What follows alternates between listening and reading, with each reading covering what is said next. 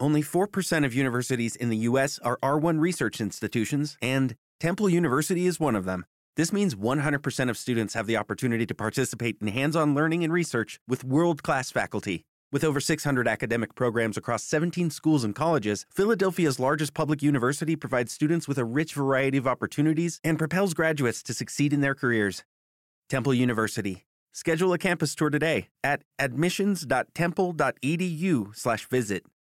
Every team, every topic, everywhere. This is Believe.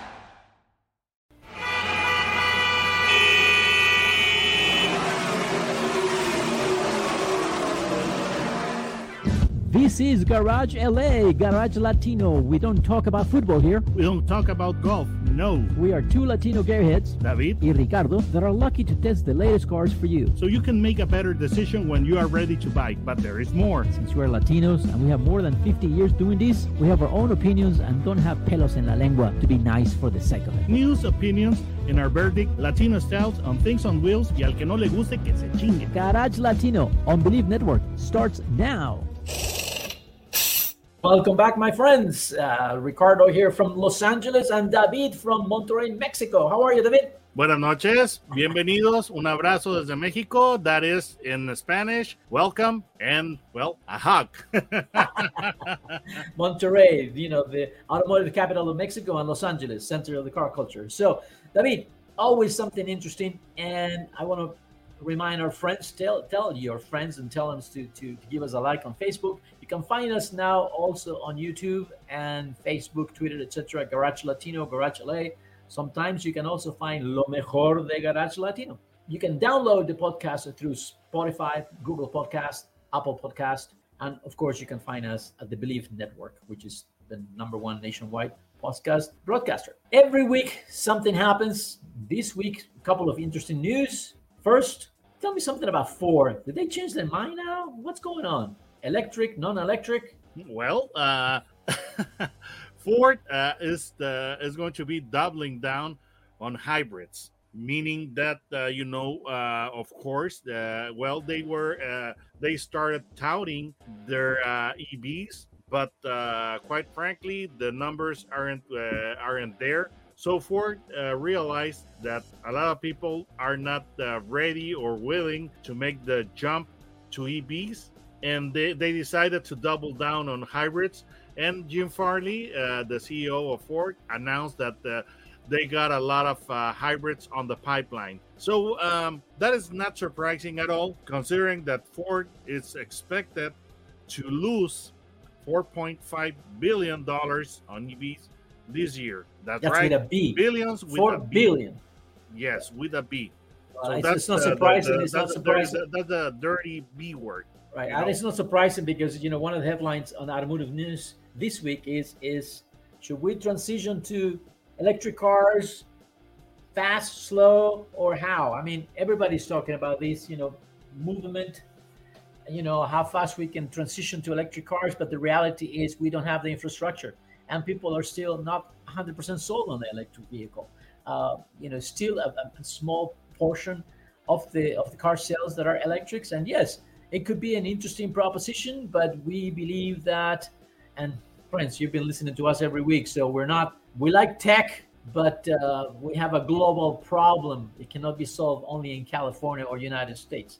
We need all the countries to work on solving pollution problems. Well, And- of course, we like tech, but we're practical too. Above all, we are Yeah. practical because just imagine that you uh, bought uh, uh, s- a smartphone or a laptop, and there was no place or no way to charge it. That is that is pretty much the uh, the situation that uh, EV users are are, are facing. Because and, and also uh, we you know and something that no one talks about it's you know to generate electricity we're still behind and but also to start mining for a lot of you know rare earth minerals and so forth that also creates another level of you know pollution and damage to the planet. So let's go to a good news. The good news is that a japanese manufacturer just reintroduced a hybrid but a hybrid that is a true 4x4 david the land cruiser is back. The new 200 series is back. Smaller cheaper better. Hey it has to be a Toyota. What do you think? The new Land Cruiser is with us, 2024, with they're telling us a price of half what it used to be, 50,000. I got a chance to drive the last version and, and I remember the sticker price was 101,000. It was a beautiful vehicle, but it made me think about, you know, hey, $100,000 on this Toyota. Now, this new Land Cruiser he has everything or more for half the price. There's a lot of things to talk about this new Land Cruiser 200 series. Well, um, when you started talking about this vehicle, uh, we have uh, a saying in Spanish, which is the three B's. And that would be, and I'm going to say it in Spanish, bueno, bonito y barato, which means good, uh, good looking, and uh, affordable. Right. So uh, the new uh, Land Cruiser ticks all or checks all these boxes because when it comes to good, it's a Land Cruiser. They, the Toyota uh, knows that the uh, Land Cruiser name is one of the most uh, valuable and esteemed Yeah. names in, uh, all over the world, so they do not take it lightly. No, So it's a very, This, it's a very, this, very this is a good vehicle. vehicle. Yeah, It's, it's a a, it's a, a good vehicle. Then uh, the second uh, B in Spanish, I I, I, I just talk about uh, bueno, you know, and and I said that yes, it looks like it's, it's it looks like a good vehicle. The other B is uh, bonito, which means good looking, and the design of the of the new Land Cruiser looks really heritage filled Yes. but not uh, being uh, shamelessly retro, which is which is good. It- It's got a lot of heritage, but it's also forward looking. Yep. So that's the that's the the second the, the second B in Spanish, and the uh, third B, which is barato or affordable. Well, uh, you know, uh, barato can can also be inter- interpreted as cheap, but uh, when it comes to uh, Land Cruiser, it is not a cheap vehicle. It's it's affordable or more affordable because the price uh, the Toyota is uh, even though they're not disclosing the official price of of the new Land Cruiser, they hinted that it's going to start and and the at the mid 50s, which is a huge difference compared to the other uh, yeah. or the out uh, you know the previous model that started at 87,000 or 81,000 right. you know either anyway you know either way it's it's a big number and you can uh you could option it up to uh you know to uh exceed the hundred thousand dollar mark which as a matter of fact happened to you uh with Right. the, with a test vehicle so which uh you know this uh this uh, new land cruiser i think is going to be a very a very interesting uh, vehicle I think it's going to uh, sell well because the, the pricing puts it, I'm thinking, it's going to be almost the same as a RAV4. But your mindset is different. You know, one of the things that is that we have to mention is that it's built on the same platform, right? That on the Toyota Tacoma. Yes, And- uh, uh, and that is uh, exactly uh, one of the great things about uh, about this uh, new uh, Land Cruiser. As a matter of fact, yes, it's uh, using the TNGA-F architecture, which is uh, quite a mouthful when, when it comes to letters. you know, sounds like you know uh, letter soup, but yeah, that means that it is uh, sharing its bones with the Tundra, the Sequoia, and the Tacoma which you know th- those are uh, really great vehicles. Nothing uh, nothing to uh, to sneer at. You know so uh, those are good uh, uh, good bones. You know the fact that it's uh, sharing its architecture with uh, with those models has the uh, very interesting benefit of uh, affording Toyota greater economies of scale Right. which allows uh, allows uh, Toyota to uh, have the price uh, to drive it down, which which uh, you know is is really good. And on the powertrain side, you know, i i- it's using the iForce Max uh, powertrain, which basically is a 2.4 uh, liter four cylinder turbo uh, that we already have in the Tundra with uh, an, a 48 uh, horsepower electric motor. Um, you know, th- this whole package produces 326 horsepower and 465 foot pound of torque, which is more than what you need for off roading. But we know it's dependable. I mean, it's a Toyota after all. And most important is the off road package, meaning the 4x4 system that includes, which this is a truly 4x4 vehicle, you know, uh, meaning with, low range, with low range. not, not a mall wagon. right. It is not a mall wagon. with a center locking differential. Yes. uh, you know, electronic electronically control a two-speed transfer case, you know, the high, the low, uh, you know, it has uh, automatic limited slip differentials. Uh, you can also disconnect the front sway bar.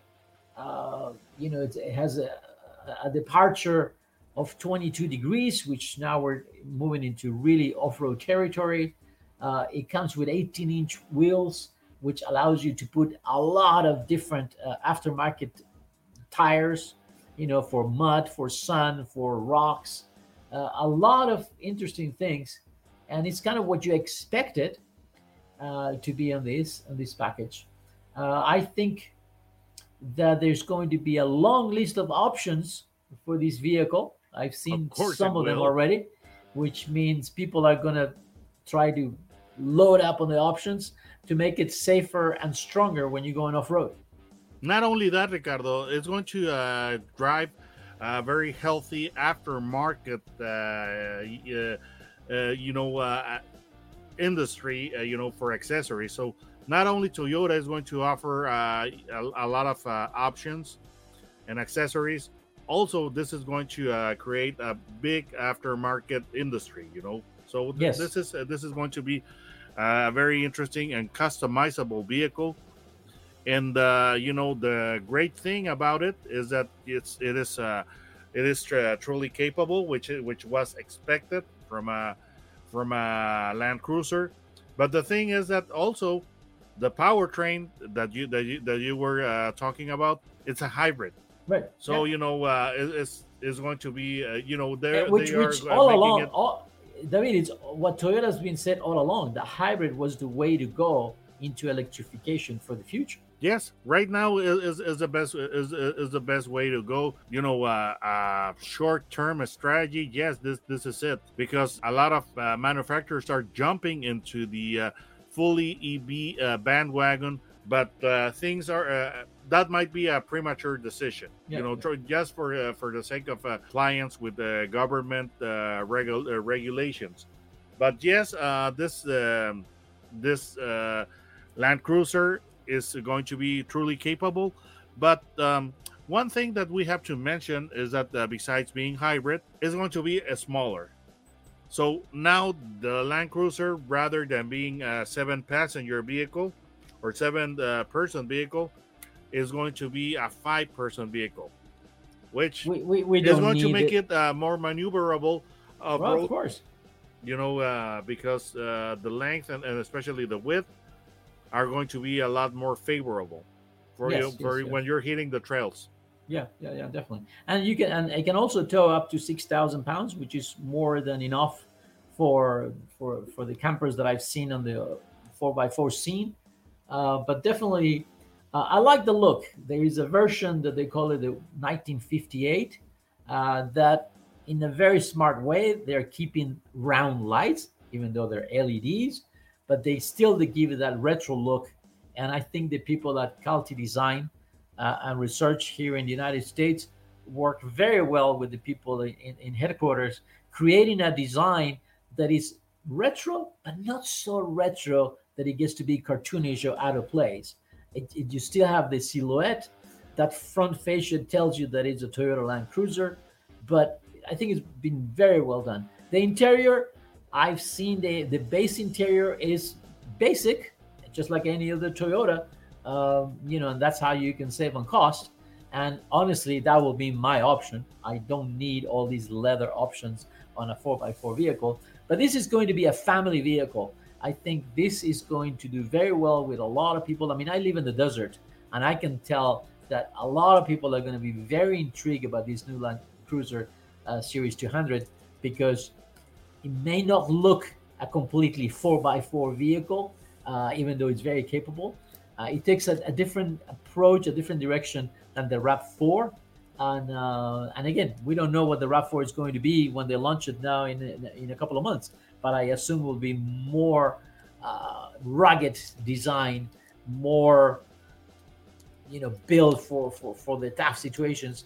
uh, this Land Cruiser really becomes the vehicle, the one single vehicle that you need all the time. Enough space for the typical family, capabilities to go everywhere, anywhere in the world, and the dependability of a Toyota. So I think they have a golazo. I mean, this is a goal de Toyota.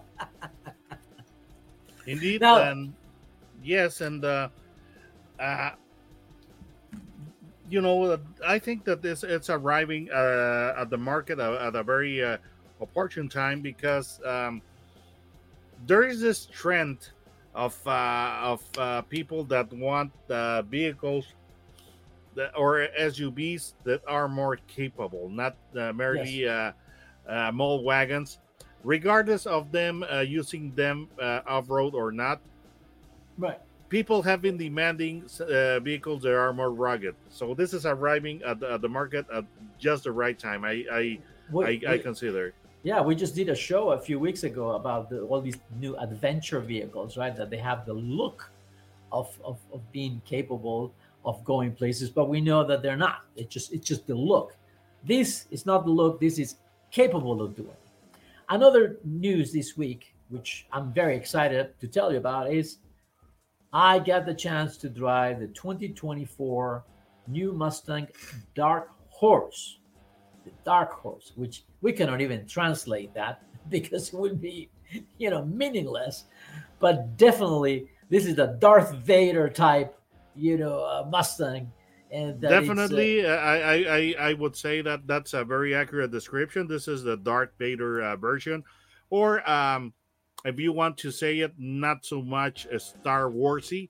This is the evil twin of the Mustang because right. uh, this is a higher performance version that is going to sit atop of the Mustang lineup, or you know, or, or currently is sitting at, at the top of the Mustang lineup which uh, starts with the EcoBoost uh, uh, turbo uh, direct injected four cylinder right. and goes uh, to the uh, GT with the V8 engine.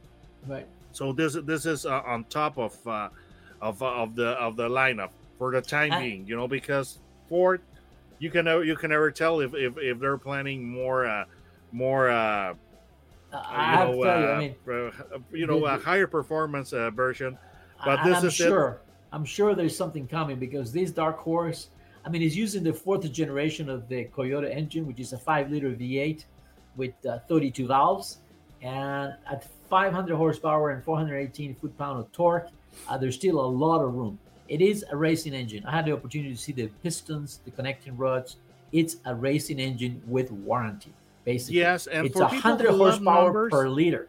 Yes, and, and the, for people who love numbers, this is, um, you know, uh, 14 horsepower more than the GT, but this is nothing. Uh, th- this is nothing that uh, you should underestimate because this is uh, very much. Uh, uh, this is a, a, vehicle that you could very well uh, use on on, on, on, on the track. Definitely, this is a track car. I mean, because power is nothing without control. Pirelli, and uh, you know it comes with a Tremec six-speed manual transmission that has the automatic rev matching, you know, so when you want to downshift, it, it, the gears will go in without failing. Uh, it uses a Torsen uh, limited slip rear axle, 373. It has the K brace in the front that puts, connects the shocks together. Um, you know, additional engine oil, um, brakes. We're talking about six pot Brembo rotors and calipers, four pot calipers in the back. I mean, these are 15 inch disc rotors. I mean, this is tremendous amount of braking power. Uh, definitely you need it because the car is very, very quick. I really like the the option uh, the optional wheels. You can get the carbon fiber uh, wheels front and rear. The fronts are 10.5 19 inch, and in the rear they're 11 19.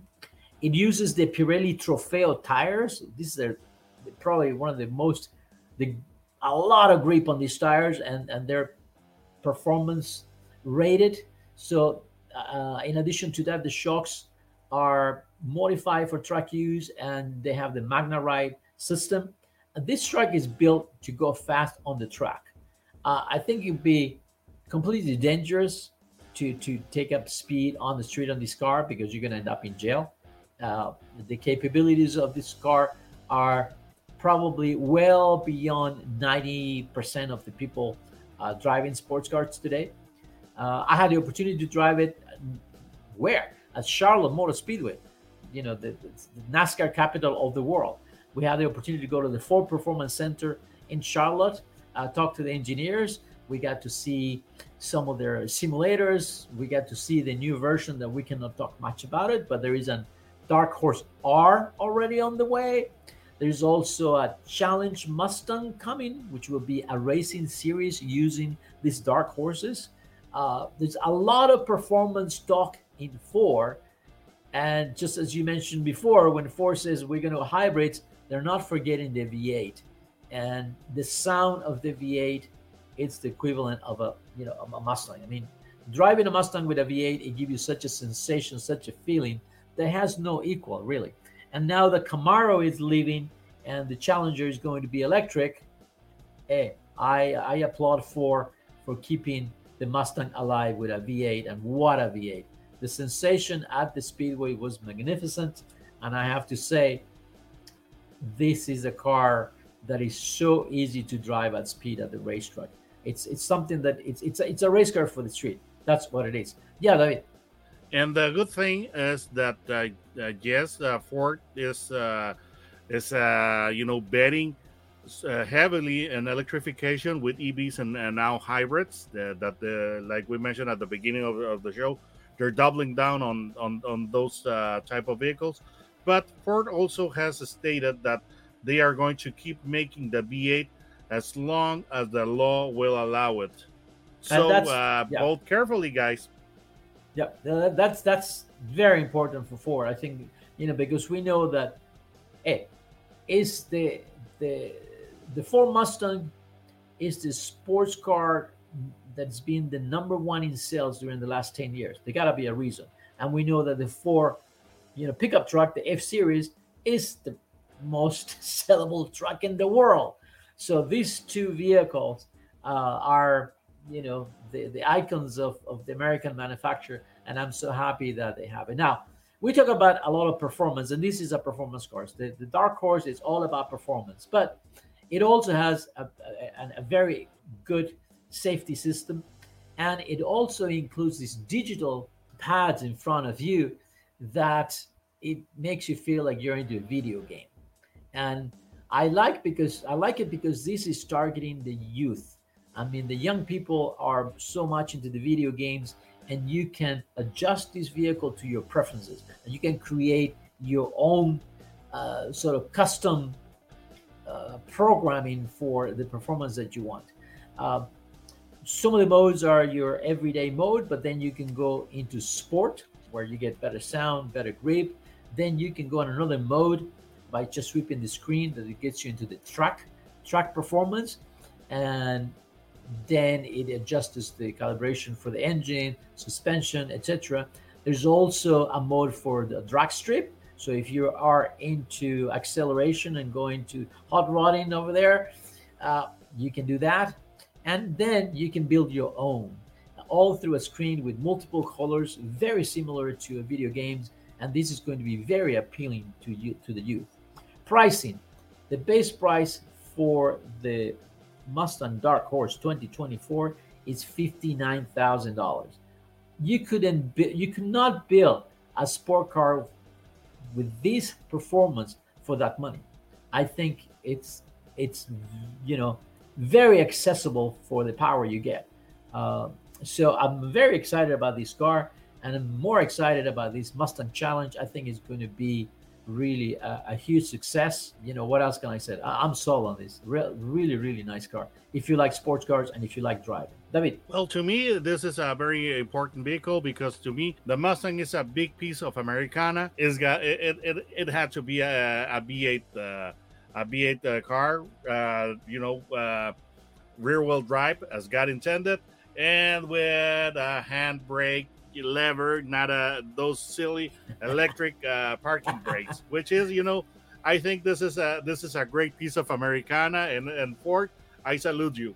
And that then and the handbrake, you know, it's going to go into drift mode, so you're going to be going sideways. That's another plus. With your key fob, you can start the engine and start revving the engine, you know, uh, the cars on coffee to to shock your friends. So all, all in all, they thought about a lot about this car. We can we can talk about you know hours, uh, but I think you, you, need to go and check it out. David, how do our friends find you in YouTube? Just type autos and gear, no spaces uh, and using the symbol that goes over this uh, on your keyboard over the six, I believe, and uh, you know autos and gear and uh, no spaces, and you will find my channel. So I strongly recommend that you check uh, David's videos because that's what we do. We test vehicles just for you, so so you can make an intelligent decision. Cars are not cheap anymore, and they're very complex, and some cars are better built than other ones, as you already know. Our audience know that uh, we don't have a pelos en la lengua so when we find something we don't like, we will tell you. But the Mustang and the Land Cruiser are two golazos that you cannot really go wrong. So I'm very happy. It, it shows that uh, there's still a very active and interesting automotive industry, and we're still uh, far away from being a totally electric car community. So uh, tell your friends you can download the podcast of Garage Latino or Garage LA through uh, Spotify, Google Podcasts, or Apple Podcasts. And you can find us at Believe Network, which is the number one network of podcasts in the United States. So, David, don't go. We'll be right back. Duraloop es un tratamiento especial para que el aceite no pierda sus propiedades. Duraloop reduce la sedimentación de las partículas nocivas que dañan al motor. Duraloop disminuye la temperatura interna del motor y la fricción de los metales. Duraloop, para que el motor dure más. Only 4% of universities in the US are R1 research institutions and Temple University is one of them.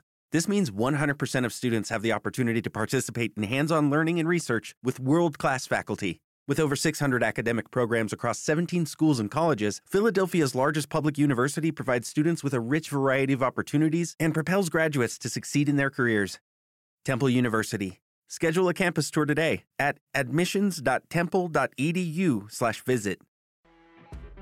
You know when you're listening to a true crime story that has an unbelievable plot twist that makes you stop in your tracks? That's what our podcast People Are the Worst brings you with each episode. I'm Rachel.